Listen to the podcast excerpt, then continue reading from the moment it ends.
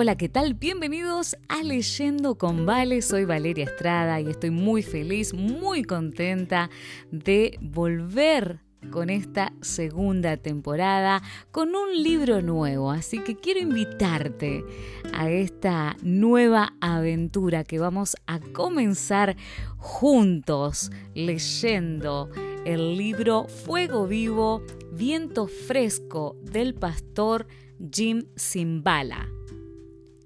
Vivimos en tiempos de urgencia. Dios se está moviendo y este es el momento de pedirle a Dios que encienda el fuego del Espíritu en tu alma. El pastor Jim Zimbala proclama que Jesús quiere renovar a su pueblo nos llama a dejar los callejones espirituales sin salida de la apatía y de la religión tibia. Simbala sabe la diferencia de primera mano. Hace un poco más de 25 años, su propia iglesia, el Brooklyn Tabernacle, era una congregación de 20 miembros que luchaba para sobrevivir. Entonces comenzaron a orar Dios empezó a moverse.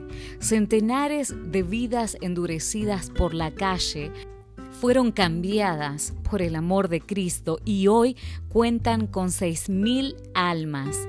La historia de lo que le sucedió a esta iglesia destartalada en uno de los barrios más difíciles de los Estados Unidos señala el camino hacia una nueva vitalidad espiritual en la iglesia y en su vida. Fuego vivo, viento fresco, muestra lo que puede hacer el Espíritu Santo cuando los creyentes comienzan a tomar en serio la oración y el Evangelio. Como revela este cautivante libro, Dios se mueve en formas que cambian la vida cuando dejamos de lado nuestras prioridades, confiamos en su palabra y oímos su voz. Comencemos entonces con el capítulo número uno de los 11 capítulos que estaremos compartiendo juntos. Y el título es Los aficionados. Aquella noche de domingo, allá por el año 1972, me aproximaba con dificultad al punto culminante de mi sermón poco pulido cuando ocurrió un desastre. Fue lamentable y risible a la vez. El Brooklyn Tabernacle, una lamentable iglesia que mi suegro me había persuadido que pastoreara, constaba de un pobre edificio de dos pisos a media manzana en el centro de la ciudad sobre la avenida Atlantic. El santuario solo tenía capacidad para menos de 200 personas aunque no nos hacía falta semejante capacidad. El cielo raso era bajo, las paredes estaban necesitadas de pintura, las ventanas estaban sucias y hacía muchos años que no se sellaba el piso de madera sin alfombrar. Pero no había dinero para tales mejoras, ni que hablar de lujos tales como aire acondicionado.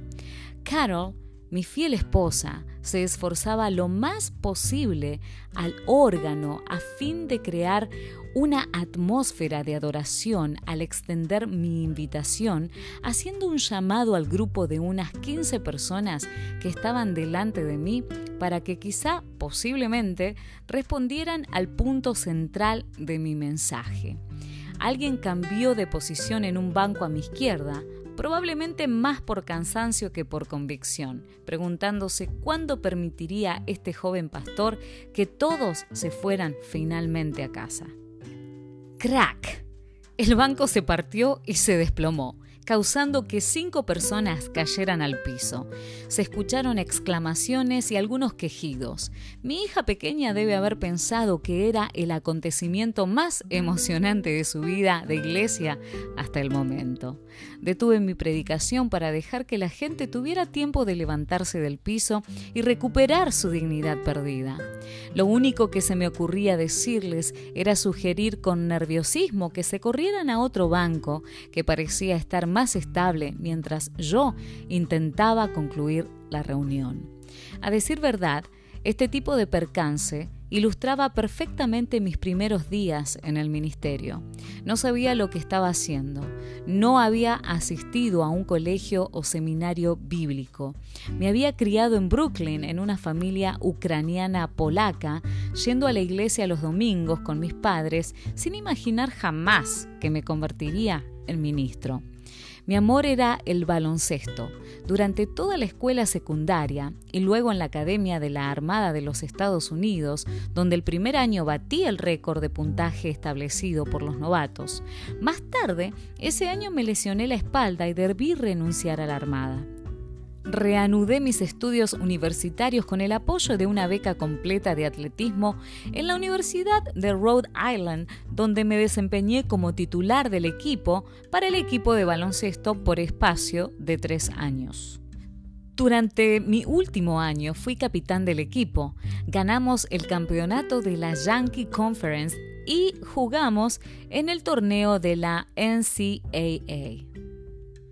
Mi asignatura principal era sociología. Para entonces había comenzado a noviar con Carol Hutchins, hija del hombre que había sido mi pastor allá por mis años de escuela secundaria. Carol era una organista y pianista talentosa, a pesar de no haber recibido nunca una enseñanza formal para leer y escribir música. Nos casamos en el año 1969. Nos instalamos en un apartamento de Brooklyn y ambos obtuvimos trabajos en el agitado mundo de los negocios de Manhattan. Al igual que muchos matrimonios nuevos, no teníamos muchas metas a largo plazo. Sencillamente nos dedicábamos a pagar las cuentas y disfrutar de los fines de semana. Sin embargo, el padre de Carol, el reverendo Claire Hutchins, me había estado dando libros que despertaron mi deseo por las cosas espirituales. Él no solo era un pastor local, realizaba frecuentes viajes al extranjero para predicar en cruzadas evangelísticas o enseñar a otros pastores. En los Estados Unidos era el sobreveedor no oficial de unas pocas iglesias pequeñas e independientes. Para principios de 1971 nos estaba sugiriendo con seriedad que quizá Dios quería que nos dedicáramos de lleno al servicio cristiano. Un día comentó, hay una iglesia en Newark que necesita un pastor.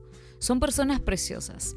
¿Por qué no consideras renunciar a tu trabajo y lanzarte en fe para ver lo que Dios hará? No estoy calificado, protesté. Yo, ministro, no tengo idea de cómo ser pastor. Él dijo, cuando Dios llama a alguien, eso es lo único que importa. No des lugar al temor. Y cuando quise darme cuenta, allí estaba yo, con mis veintitantos años, intentando conducir una pequeña iglesia de negros en uno de los campos misioneros más difíciles de las urbes de los Estados Unidos. Los días de semana pasaba horas dedicado al estudio sistemático de la palabra de Dios, mientras que los domingos estaba aprendiendo a comunicar esa palabra a la gente. La habilidad musical de Carol compensaba algunos de mis errores y la gente tenía la bondad suficiente para pagarnos un salario modesto. Mis padres nos regalaron la cuota de entrada para la compra de una casa y nos mudamos a Nueva Jersey. De alguna manera logramos llegar al final de ese año. Luego, un día llamó mi suegro desde Florida, donde vivía, y me pidió un favor. Quería saber si iría a predicar durante cuatro domingos por la noche a una iglesia multirracial, Brooklyn Tabernacle, otra iglesia que él supervisaba. La situación en ese lugar había llegado a su punto más bajo. Dijo él, yo acepté, sin sospechar siquiera que este paso cambiaría mi vida para siempre. Desde el momento que entré pude percibir que esta iglesia tenía serios problemas. El joven pastor estaba desanimado. La reunión empezó de manera vacilante con la presencia de apenas un puñado de personas. Varias más llegaron tarde. El estilo de adoración bordeaba en lo caótico, había poco sentido de dirección. El pastor notó la presencia de cierto hombre, alguien que visitaba la iglesia en forma esporádica y que cantaba acompañándose con la guitarra, y le pidió allí mismo que se acercara y cantara un solo. El hombre sonrió a medias y dijo que no. Lo digo en serio, rogó el pastor. Nos encantaría que usted cantara para nosotros. El hombre siguió resistiéndose. Fue un momento terriblemente incómodo. Finalmente el pastor desistió y siguió con el canto congregacional. También recuerdo a una mujer entre el público reducido que se tomaba la atribución de cantar un coro de alabanza de vez en cuando, interrumpiendo cualquier canto que el pastor intentaba dirigir. Por cierto que fue raro, pero el problema no era de mi incumbencia. Al fin y al cabo yo solo estaba allí para presentar y prestar ayuda en forma provisional. La idea de que yo en esa etapa de mi desarrollo como ministro pudiera ayudar a alguno mostraba hasta qué punto el asunto se había vuelto desesperante. Prediqué y luego regresé a casa en mi automóvil. Después del culto de la segunda semana, el pastor me dejó anonadado al decirme, he decidido presentar mi renuncia a esta iglesia y mudarme a otro estado.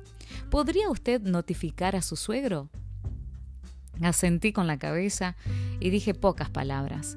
Cuando esa semana llamé para comunicar la noticia, rápidamente surgió la pregunta con respecto a si la iglesia debiera siquiera permanecer abierta. Algunos años antes mi suegra se había reunido con otras mujeres que estaban intercediendo para que Dios estableciera una congregación en el centro de Brooklyn que tocara a las personas para la gloria de Dios. Así fue que se inició esta iglesia, pero ahora todo parecía imposible. Al conversar sobre lo que debíamos hacer, mencioné algo que el pastor me había dicho. Él estaba seguro de que uno de los sugieres estaba metiendo la mano en el plato de la ofrenda, porque el dinero en efectivo nunca parecía concordar con las cantidades escritas en los sobres de los diezmos de las personas. No era de sorprenderse que en la cuenta bancaria de la iglesia hubiera menos de 10 dólares. Mi suegro no estaba dispuesto a darse por vencido. Él dijo, no lo sé. No estoy seguro de que Dios haya terminado con ese grupo todavía. Se trata de un sector muy necesitado en la ciudad. No seamos demasiado rápidos para tirar la toalla. Su esposa, que estaba escuchando por el otro teléfono, preguntó, ¿Y bien, Claire? ¿Qué harás cuando el otro pastor se vaya? O sea, en dos semanas. De repente su voz se volvió más alegre. Jim, ¿qué te parece si mientras tanto pastoreas a ambas iglesias? Haz la prueba para ver si tal vez se presenta un giro en la situación. No estaba bromeando, lo decía en serio. Yo no sabía qué decir. De una cosa sí estaba seguro. Yo no tenía una cura mágica para lo que aquejaba a Brooklyn Tabernacle. Aún así, la preocupación de mi suegro era genuina, de modo que acepté el plan. Ahora, en lugar de ser un aficionado en una congregación, podía duplicar mi placer. Durante el año siguiente, mi horario del domingo se parecía al siguiente. 9 de la mañana, salir de mi casa en Nueva Jersey e ir solo en auto a Brooklyn. 10 de la mañana conducir el culto de la mañana solas. 11 y media de la mañana regresar a la carrera cruzando Manhattan y pasar a través del túnel Holland a la iglesia de Newark, donde Carol y los demás ya habrían empezado el culto del mediodía. Predicar el sermón. Por la tarde, llevar a Carol y al bebé a McDonald's luego regresar a Brooklyn para el culto vespertino allí. A la noche regresar en auto a Nueva Jersey, exhausto y por lo general desanimado. Ocasionalmente entraban vagabundos a las reuniones en Brooklyn. La asistencia se redujo a menos de 20 personas porque una buena cantidad de personas decidieron rápidamente que yo era demasiado reglamentado y optaron por asistir a otro lugar. Los domingos sin Carol eran especialmente difíciles. La pianista había dominado solo un coro. Oh, cuánto amo a Cristo. Lo cantábamos todas las semanas, a veces más de una vez. Cualquier otra selección producía tropiezos y discordias. Esto no parecía ser una iglesia en movimiento. Nunca olvidaré la ofrenda de ese primer domingo por la mañana. 85 dólares. El pago hipotecario mensual era de 232 dólares. Ni que hablar de las cuentas utilitarias o de que sobrara algo para un salario pastoral. Cuando a fin de mes llegó el momento de pagar la cuota de la hipoteca, la suma disponible en la cuenta corriente del banco era aproximadamente 160 dólares. Desde el arranque íbamos a estar en mora. ¿Cuánto tiempo pasaría hasta que perdiéramos el edificio y nos echaran a la calle? Ese lunes, mi día libre, recuerdo haber orado, Señor, tienes que ayudarme. No sé mucho, pero una cosa que sí sé es que debemos hacer este pago de la hipoteca. El martes fui a la iglesia. Tal vez alguien enviará algún dinero sorpresivamente, me dije, como tantas veces le sucedió a George Muller con su orfanatorio allá en Inglaterra. Solo oraba y llegaba una carta o una visita para suplir su necesidad. Llegó la correspondencia de ese día y lo único que contenía era cuentas y propagandas. Ahora estaba atrapado. Fui hasta arriba, me senté ante mi pequeño escritorio, apoyé la cabeza y comencé a llorar. Dios, dije llorando, ¿qué puedo hacer? Ni siquiera podemos hacer el pago hipotecario. Esa noche teníamos el culto de media semana y yo sabía que no asistirían más de tres o cuatro personas. La ofrenda probablemente no llegaría a los 10 dólares. ¿Cómo superaría este dilema? Clamé al Señor durante una hora o más. Finalmente enjugué mis lágrimas y me vino un nuevo pensamiento. Vaya, además del buzón en la puerta de delante, la iglesia tiene también una casilla de correo. Cruzaré la calle para ver lo que hay allí. Con seguridad Dios contestará mi oración. Con renovada confianza crucé la calle. Atravesé el vestíbulo de la oficina de correo y giré la perilla de la casilla. Espié hacia adentro, nada. Al salir nuevamente al sol, los camiones pasaban rugiendo por la avenida Atlantic. Si uno me hubiera aplastado en ese momento, no me habría sentido más bajo. ¿Acaso Dios nos estaba abandonando? ¿Sería que yo estaba haciendo algo que le desagradaba? Con paso cansino crucé nuevamente la calle dirigiéndome al pequeño edificio. Al destrabar la puerta me tomé con otra sorpresa. Allí, en el piso del atrio, había algo que no había estado allí unos tres minutos antes. Un simple sobre blanco, sin dirección, sin estampilla, nada. Un simple sobre blanco. Con manos temblorosas lo abrí y encontré allí dos billetes de 50 dólares. Empecé a gritar a solas en la iglesia vacía. Dios, me respondiste, me respondiste. Teníamos 160 dólares en el banco y con estos 100 podíamos hacer el pago de la cuota hipotecaria. Mi alma dejó escapar un profundo aleluya. ¡Qué lección para un joven pastor desanimado! Hasta el día de hoy no sé de dónde vino ese dinero, solo sé que para mí fue una señal de que Dios estaba cerca y era fiel.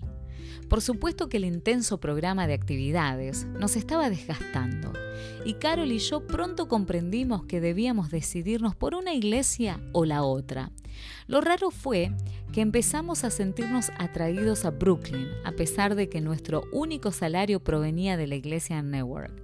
Fue sorprendente que Dios pusiera en el corazón de ambos el deseo de comprometernos para mejor o para peor con el Brooklyn Tabernacle en su etapa inicial.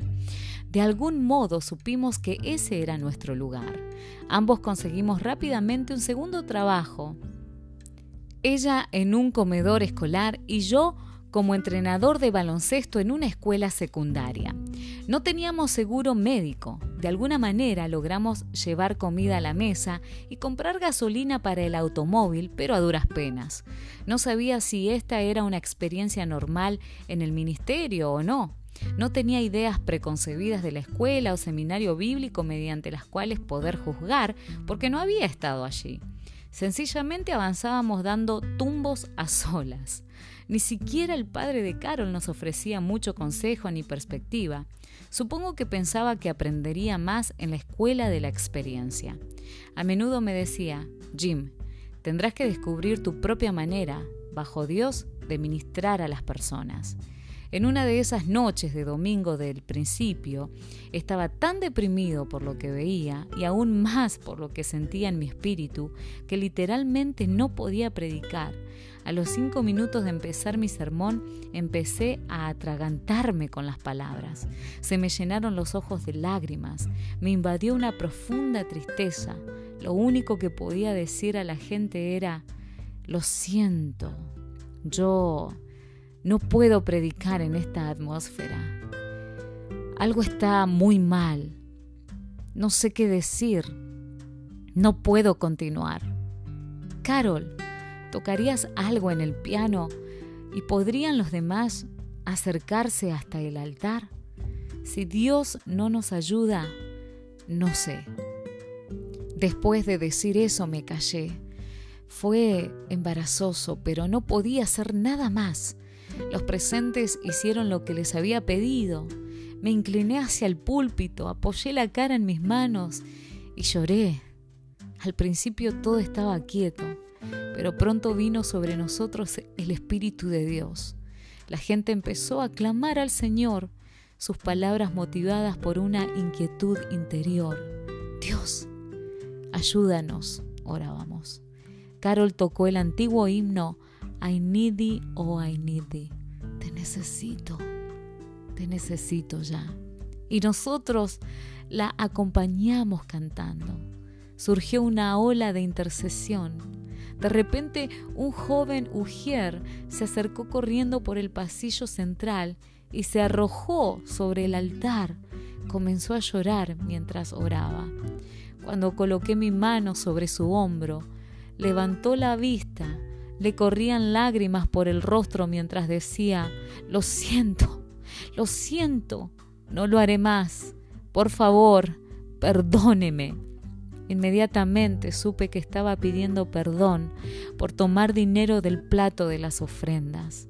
Me quedé sin palabras por un momento, perplejo ante esta confesión inesperada.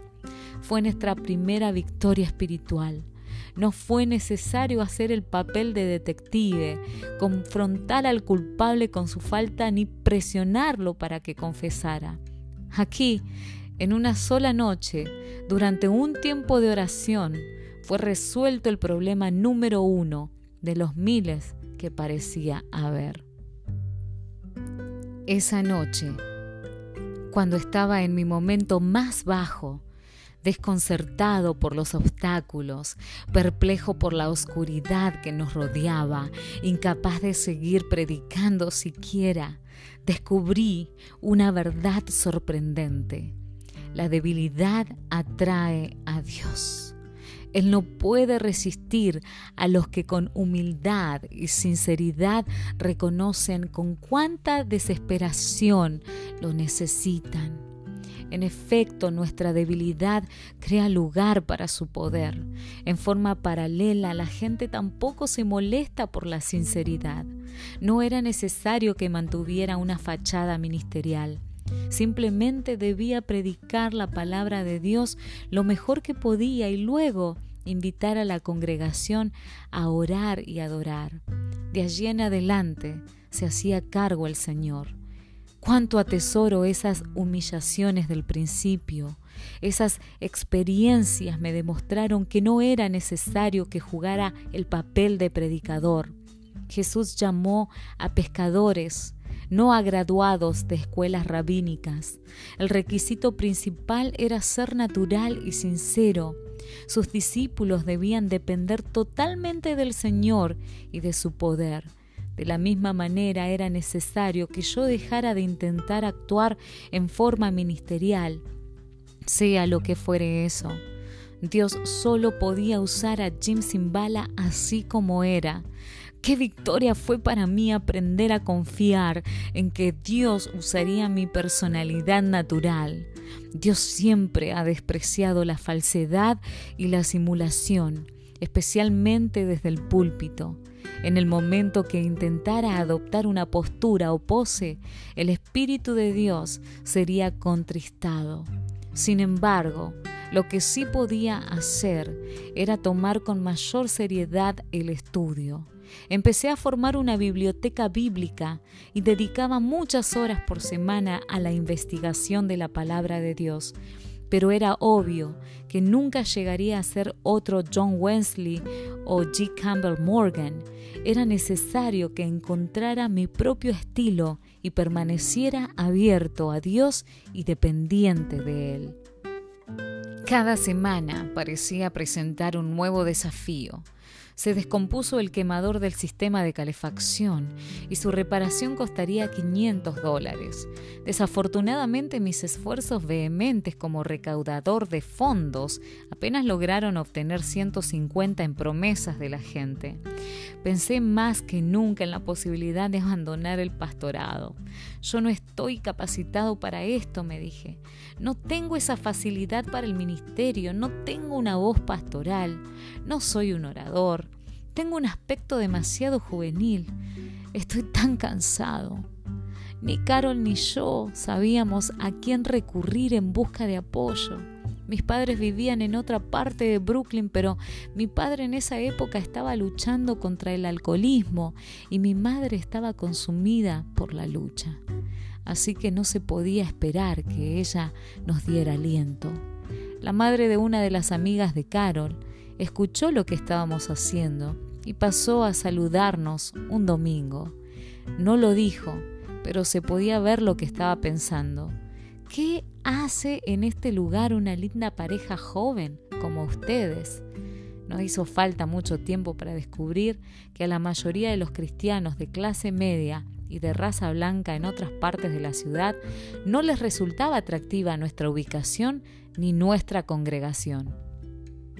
Algunos de los miembros que habíamos heredado llevaban un ritmo tan diferente al de la iglesia, estando tan dedicados a sus propios programas que en realidad empecé a orar pidiendo que se fueran. Un hombre me informó que él también era ordenado y se le debía permitir que predicara los domingos por la noche.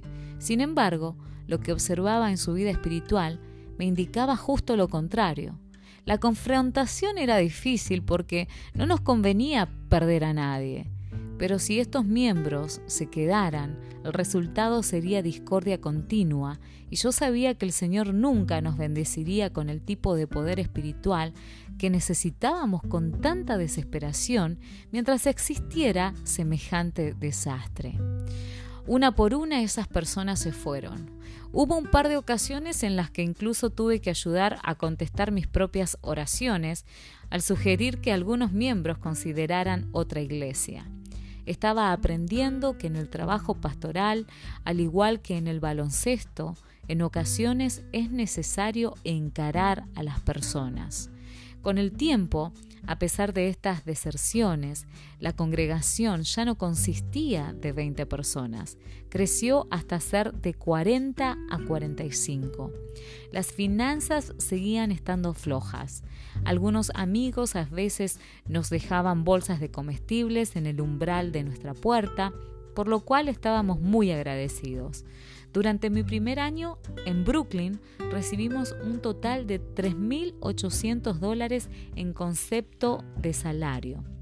Y el promedio nacional de ingresos para una familia del tamaño de la nuestra era de 14.000. El segundo año trepamos hasta la suma de 5.200. Hubo más de una noche invernal de sábado en la que pensaba que la asistencia el domingo por la mañana probablemente sería reducida por causa de la nieve. A la mayoría de nuestra gente no le alcanzaba el dinero para comprarse un auto. Esto significaba que habría una ofrenda aún más pequeña. En momentos tales me preguntaba cómo sería posible afrontar otro domingo. Incluso tenía la esperanza de que mediante algún milagro el sol no saliera la mañana siguiente. Carol empezó un pequeño coro con un gran total de nueve voces. Pero pronto surgieron problemas allí también. Ni bien el coro empezó a cantar en las reuniones que una de las muchachas solteras se quedó embarazada. En una pequeña congregación todos se dan cuenta de todo, todos hablan acerca de todo. Después de haber tenido algunos tiempos de oración los domingos por la noche en torno al altar, cuando las personas se habituaron a clamar al Señor, nuestra asistencia creció hasta llegar a 50 o 60. Pero yo sabía que Dios deseaba hacer mucho más y lo haría si proporcionábamos buena tierra donde Él pudiera obrar. Estaba cansado de la mentalidad de escape que había visto desde mi niñez, siempre exaltando lo que Dios había hecho en tiempos anteriores durante algún avivamiento, o bien prediciendo la llegada del gran mover de Dios en poco tiempo. Lo cierto era que sabía que había un sinnúmero de iglesias por toda la ciudad y la nación que en un año ni siquiera habían bautizado a 100 pecadores verdaderamente convertidos y la mayoría no lo había hecho en varios años. Cualquier crecimiento provenía simplemente por medio de transferencias de una iglesia a otra. La ciudad de Nueva York era un campo misionero difícil, pero el crecimiento por transferencia no era lo que Dios tenía preparado para nosotros. Lo que nos hacía falta, en cambio, era un viento fresco y un fuego vivo. Necesitábamos que el Espíritu Santo transformara las vidas desesperadas de la gente que nos rodeaba. El alcohol y la heroína dominaban el vecindario. El LSD también constituía un problema y la cocaína iniciaba su maligno aumento. Había prostitutas que trabajaban en un par de esquinas a menos de tres cuadras de distancia de la iglesia. Era evidente el deterioro urbano. Cualquiera que pudiera ganar algo de dinero procuraba alejarse de nuestra área. Me desesperaba la idea de que se me pasara la vida sin ver el poderoso mover de Dios entre nosotros. Carol y yo no deseábamos solo pasar el tiempo anhelaba y clamaba que Dios cambiara todo, mi persona, la iglesia, nuestra pasión por la gente, nuestra forma de orar. Un día le dije al Señor que preferiría morir antes que mantenerme meramente a flote a lo largo de mi carrera en el ministerio, predicando siempre acerca del poder de la palabra y del Espíritu sin verlo nunca. Aborrecía la idea de tener simplemente algunas reuniones más de la, iglesia anhelaba que Dios penetrara nuestras vidas y nuestro ministerio. Por ese tiempo me apareció una tos que no cesaba. Durante seis semanas tosí sin parar, al punto de que Carol casi no podía dormir de noche. Todos los días escupía flemas. Mis suegros se preocuparon tanto por mí que pagaron mi pasaje de avión para que visitara su casa que quedaba cerca de St. Petersburg, en Florida, a fin de poder descansar un poco al calor del sol. Agradecido, partí hacia allá. Lo malo era tener que dejar a Carol y a Chrissy, que tenía dos años. Un día salí en un bote de pesca para grupos junto con 20 o 30 turistas. El cielo era de un color azul intenso y las cálidas aguas del Golfo de México lamían la arena de la costa en forma tranquilizante. Las gaviotas sobrevolaban descendiendo en picada y dando graznidos. El sol le hacía bien a mis pulmones congestionados.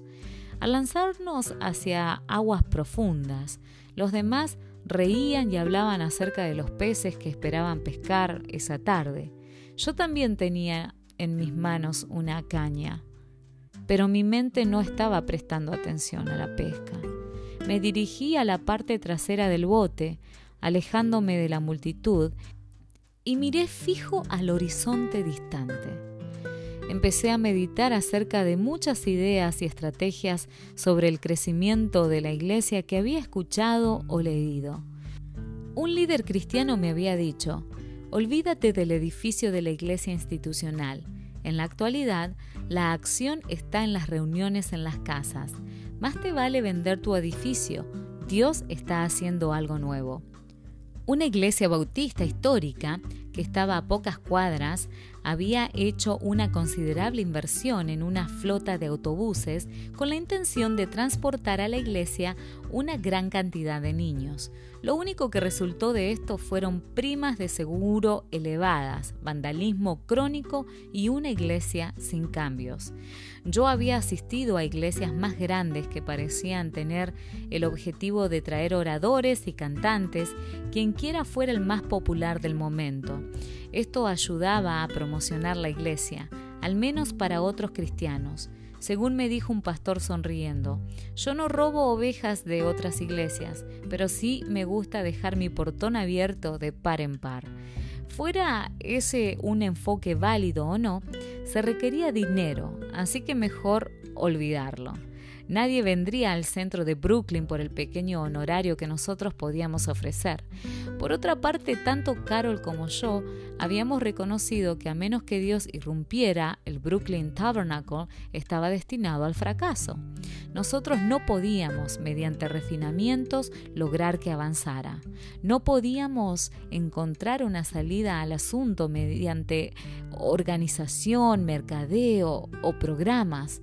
La verdad penosa es que en ocasiones ni yo quería presentarme para una reunión. A tal punto había llegado la situación. Nos hacía falta una visitación del Espíritu Santo sin falta. Señor, no tengo idea de cómo ser un pastor exitoso. Oré en silencio allí sobre el agua. Lo único que sé es que Carol y yo estamos trabajando en el centro de la ciudad de Nueva York, con gente muriendo por todas partes, dándose sobredosis de heroína, consumidos por el materialismo y todo lo demás. Si el Evangelio es tan poderoso, no pude terminar la oración. Me ahogaron las lágrimas. Afortunadamente los otros que estaban en el bote estaban demasiado lejos para darse cuenta mientras observaban sus líneas echadas al agua color verde azulado. Luego en silencio pero con fuerza, con palabras escuchadas no con mi oído sino en lo profundo de mi espíritu, percibí que Dios me hablaba. Si tú y tu esposa conducen a mi pueblo a orar e invocar mi nombre, nunca te faltará tema fresco para predicar. Supliré todo el dinero que haga falta, tanto para la iglesia como para tu familia, y nunca tendrás un edificio de tamaño suficiente para contener las multitudes que enviaré como respuesta. Quedé abrumado. Mis lágrimas se intensificaron. Levanté la vista para mirar a los demás pasajeros que seguían ocupados con su pesca. Nadie me miraba. Supe que me había hablado Dios a pesar de no haber experimentado una extraña visión, nada sensacional ni peculiar. Dios sencillamente estaba señalando la única respuesta para nuestra situación, o a decir verdad, para la de cualquier otro. La palabra que me había dado estaba fundamentada en incontables promesas repetidas en las escrituras. Era el mismo elemento que había producido cada avivamiento del Espíritu Santo a lo largo de la historia. Era la verdad que había hecho que Charles Finney, Dwayne Moody, A.B. Simpson y otros hombres y mujeres fueran usados por Dios en forma poderosa. Era lo que yo ya sabía, pero Dios ahora me estaba atrayendo, llevándome a una vivencia verdadera de su persona y de su poder. Me estaba diciendo que mi sed de Él y de su poder transformador sería satisfecha al conducir a mi pequeña congregación a invocarlo en oración.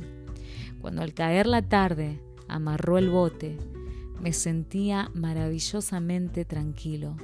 Unos días más tarde regresé a Nueva York en avión, siendo todavía el pastor joven que siempre había sido, pero todas las tendencias modernas e ideas nuevas acerca del crecimiento de la iglesia carecían ahora de relevancia.